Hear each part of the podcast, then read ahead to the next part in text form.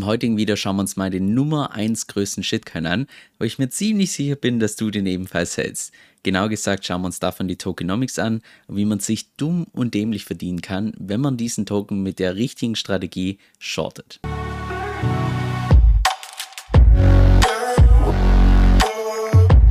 Also ganz kurzer Background zum heutigen Video. Und zwar habe ich erst vor kurzem in irgendeinem Podcast, ich glaube, das war auch sogar nur ein Nebensatz oder so, als irgendjemand gesagt hat, der US-Dollar ist der größte Shitcoin überhaupt.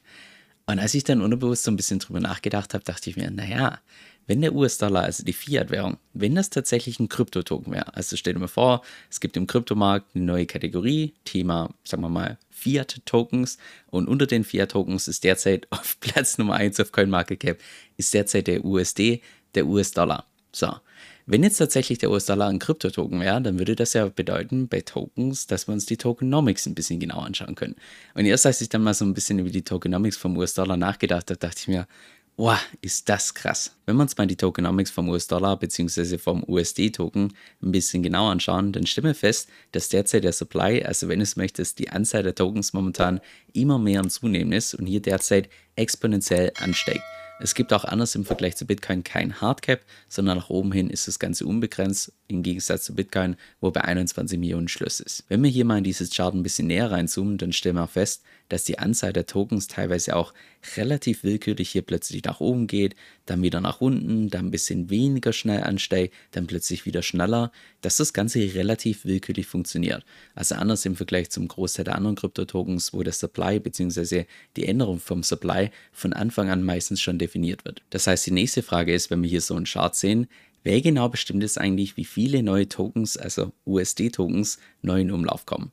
Und das ist laut Googles AI so, dass es da, ich sag mal in der Kryptosprache, eine DAO gibt, die nennt sich Federal Market Open Committee, die allerdings im Vergleich zu einer normalen DAO ziemlich stark zentralisiert ist, und zwar genau gesagt auf zwölf verschiedene Personen.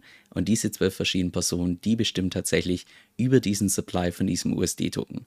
Oder jetzt mal anders ausgedrückt für die Fiat-Sprache, nur zwölf Leute sind tatsächlich dafür verantwortlich, über die Geldmenge vom US-Dollar zu bestimmen, die direkt oder indirekt Milliarden von Menschen beeinflussen kann. Jetzt bevor man hier in so ein, ich sag mal, Fiat-Token investiert, könnte man vielleicht auch noch fragen, wie hoch die Inflationsrate zumindest in den letzten paar Jahren war. Weil wir sehen ja hier, dass der Supply, also die Anzahl der Tokens immer mehr zunimmt. Und was natürlich gut zu wissen, wie sich das so in etwa in Zukunft entwickeln könnte, einfach nur auf Grundlage von den historischen Daten, dass man einfach so, ich sag mal, grob über den Daumen peilen kann, wie man da in etwa rauskommt, rein nur wegen der Geldentwertung. Und dafür gibt es auch von dieser, ich sag mal, DAO hier auf dieser zentralen Plattform dieses Chart, wo man die historische Inflationsrate nachschauen kann.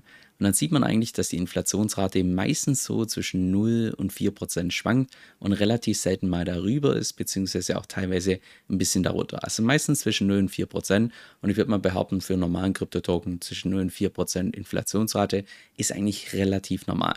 Also zum Vergleich, bei Bitcoin sind wir derzeit bei 1,8 Prozent. Wenn jetzt hier das Ganze schwankt zwischen 0 und 4 Prozent, ich würde mal sagen, relativ vergleichbar.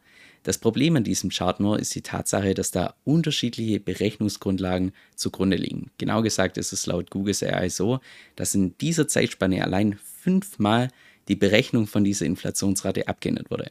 Das heißt, wenn du hier dieses Chart anschaust, dann sind da fünf unterschiedliche Berechnungen, wie man tatsächlich zu diesem Wert kommt. Und deshalb kannst du allein von diesem Chart gar nicht sagen, hey, hier bei diesem Zeitpunkt, wo es plötzlich ganz nach unten ging, war das aufgrund der Tatsache, dass da tatsächlich die Inflationsrate so stark gesunken ist? Oder war das vielleicht einfach nur deshalb, weil die Berechnung dahinter geändert wurde? Genauso auch beispielsweise hier, Jahr 2022, letzte Änderung. Plötzlicherweise ging die Inflationsrate hier wieder ganz rapide nach unten. War das tatsächlich so oder einfach nur, weil die Inflationsrate bzw. die Berechnung der Inflationsrate sich geändert hat? Also stell dir mal sowas tatsächlich bei einem Kryptotoken vor. Wenn es sowas geben würde, dann würde ja jeder sofort sagen, was ist denn das für ein Scam? Da würde ich, also da würde jeder so einen Bogen drum machen. Und in der Fiat-Welt, da ist es ganz normal. Aber es geht noch weiter und zwar diese, ich sag mal, Chain, wo dieser USD-Token drauf läuft, die ja derzeit schon einen gigantischen Schuldenberg in Höhe von im Jahr 2020 ungefähr 23 Billionen, der exponentiell am Ansteigen ist und jetzt schon bei weitem größer ist als das, was überhaupt an Einnahmen mit dazukommen. Und wenn wir uns mal die aktuellen Zahlen anschauen, weil wir mittlerweile schon im Jahr 2023 sind, da könnte man jetzt meinen, ja, okay, dann kommen hier vielleicht noch 1, 2, 3 Billionen dazu. Nichts da, die aktuellen Zahlen und natürlich so wie das die DAO darstellt, natürlich deutlich harmloser. Aktuell sind wir bei ungefähr 32 Billionen. Das heißt, da kam nochmal zusätzlich 10 on top in den letzten drei Jahren alleine. Das heißt, ein gigantischer Schönberg, den dieses System derzeit hat. Und das trotz der Tatsache, dass von diesen ganzen Haltern vom USD-Token jedes Jahr noch was weggenommen wird. Also in der Kryptowelt würde man sagen, eine Exit-Fee, in der realen Welt das Thema Steuern. Trotz dieser Tatsache, dass man jedes Jahr von diesen Haltern noch zusätzlich was wegnimmt, hat diese Chain derzeit so einen gigantischen Schönberg. Und passend dazu habe ich auch erst vor kurzem hier auf Twitter dieses Bild gefunden. Stell dir mal vor, du stehst 30% von jedem sein Geld und hast trotzdem einen Schönberg in Höhe von 32 Billionen. Also das muss man sich mal wirklich auf der Zunge zergehen lassen. Es gab allerdings auch schon in der Vergangenheit viele Fiat-Tokens, deshalb lass uns jetzt mal anschauen, wie sich die bisher in der Vergangenheit entwickelt haben. Genauer gesagt gab es laut Google's AI mehrere hundert, vielleicht sogar tausende Fiat-Währungen bisher schon in der Vergangenheit und die hatten durchschnittlich eine Lebenszeit von ungefähr 27 Jahren. Und es gab bisher noch keinen einzigen Fiat-Token, der den Test der Zeit bestanden hat. Das heißt, aus meiner Sicht ist es nicht eine Frage, ob jeder Fiat-Token irgendwann mal kollabiert, sondern nur wann. Was ist also jetzt das Fazit zum US-Dollar, wenn man den als Token betrachtet?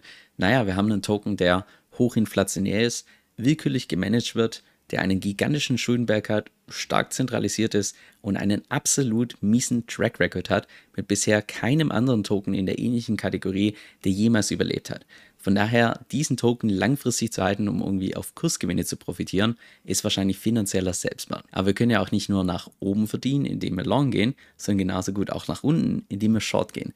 Und das ist einer der Hauptgründe, warum ich persönlich so ein Fan bin von der EBE-Strategie. Da habe ich ja erst vor mehreren Monaten hier dieses Video dazu gemacht und auch genauso den ganzen anderen Borrowing-Protokollen, weil in dem Moment, wo wir die zum Hebeln nutzen, nehmen wir im Prinzip einen Kredit auf in einem Stablecoin, der in den US-Dollar gepackt ist. Das heißt, wir shorten den US-Dollar, diesen USD-Token, der dermaßen unattraktive Tokenomics hat und gegen gleichzeitig Long bei Kryptowährungen wie beispielsweise Bitcoin oder Ether, die von den Tokenomics her einfach um das x-fache besser dastehen. Von daher, ich kann es nur noch mal wiederholen, wir erleben derzeit die größte Investitionsmöglichkeit, die die Menschheitsgeschichte je gesehen hat. Zum allerersten Mal in der Menschheitsgeschichte haben wir tatsächlich Netzwerkeffekte im Finanzbereich, sodass wir zum allerersten Mal hier eine neue Anlageklasse haben mit Krypto, die eine ähnliche Adoptionsrate hat wie das Internet. Und wenn du dann solche Charts hier siehst, die zunächst mal relativ gruselig aussehen und du dann noch zusätzlich weißt, dass wir mittlerweile Borrowing-Protokolle haben wie Liquidity, AW, Curve und so weiter, wo du genau das hier strategisch ausspielen kannst, indem du das, was sich mies entwickelt, short gehst und das andere dann noch long gehst, das ist einfach wie gemacht für die derzeitige Zeit.